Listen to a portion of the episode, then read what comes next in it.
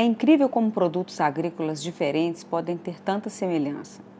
Café e cacau são plantas sem muita proximidade na classificação genética, mas são tantos paralelos que podem ser traçados que esse texto não é capaz de explorá-los completamente. Mas vamos indicar os principais. Os dois são estimulantes e contêm cafeína. Ambos possuem o cinturão de produção no mundo e a mesma região delimitada pelos trópicos de Câncer e Capricórnio, a chamada zona intertropical.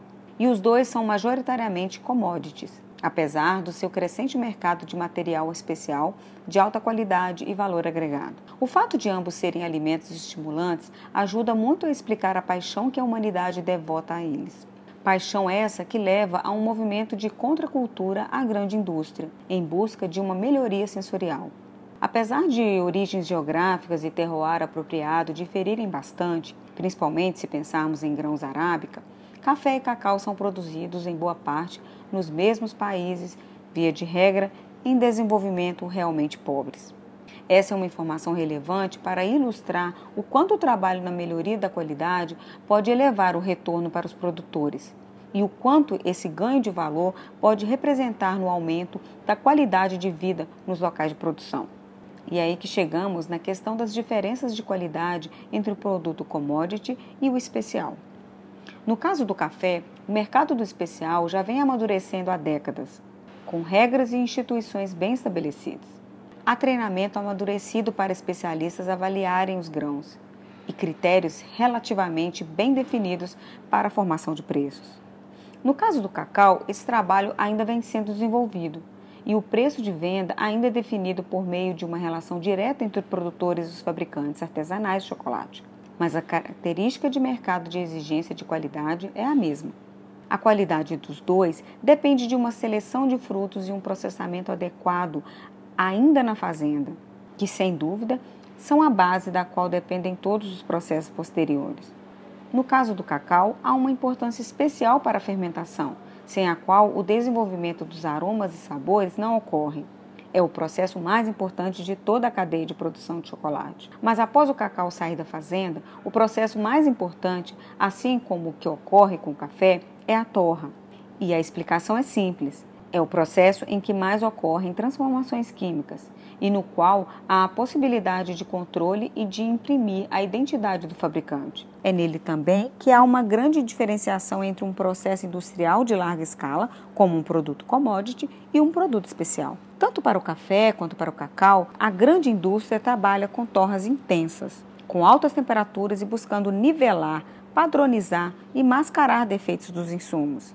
O resultado são produtos de baixa diferenciação, que lamentavelmente são as referências para os consumidores em geral. Já no caso do cacau fino ou especial, a torre é feita com o intuito de desenvolver sabores que variam de acordo com origem, genética e pós-colheita de cada lote de cacau. O fator sazonal é levado em conta e, principalmente, as curvas de torra contam com temperaturas bem mais baixas.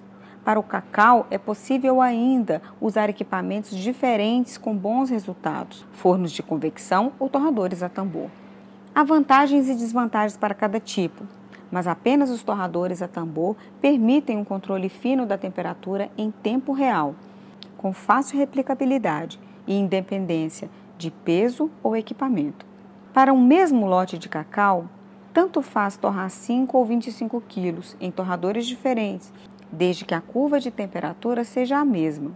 Ou há a necessidade de que os diferentes torradores mantenham fluxo de ar semelhantes, mas a influência maior é da temperatura mesmo. Na minha empresa, eu uso um método que conta com três fases: de secagem, de desenvolvimento e de finalização.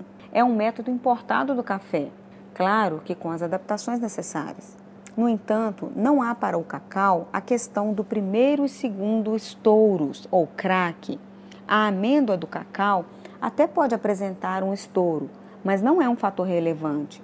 Em linhas gerais, torras mais intensas trarão notas mais marrons, tabaco, madeira, terroso.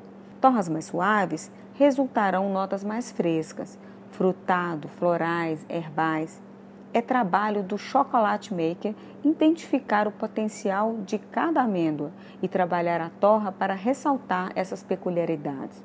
Por fim, apesar do chocolate exigir mais processos que o preparo do café, reforço que o que segue a torra não alcança o grau de complexidade e possibilidade de trabalhar os sabores. A alma, a autoria do chocolate estão na torra. É aí que o artesão mais consegue colocar sua assinatura. Essa característica é também em comum com o café, e tenho certeza que os torradores de café lendo este texto ou ouvindo, se sentirão em casa com o que estou colocando. No caso do chocolate artesanal, no entanto, a teoria da torrefação ainda está engatinhando. É menos consensual e difundida do que para o café. Mas chegaremos lá. Texto escrito por Rogério Camei, da Mestiço Chocolates.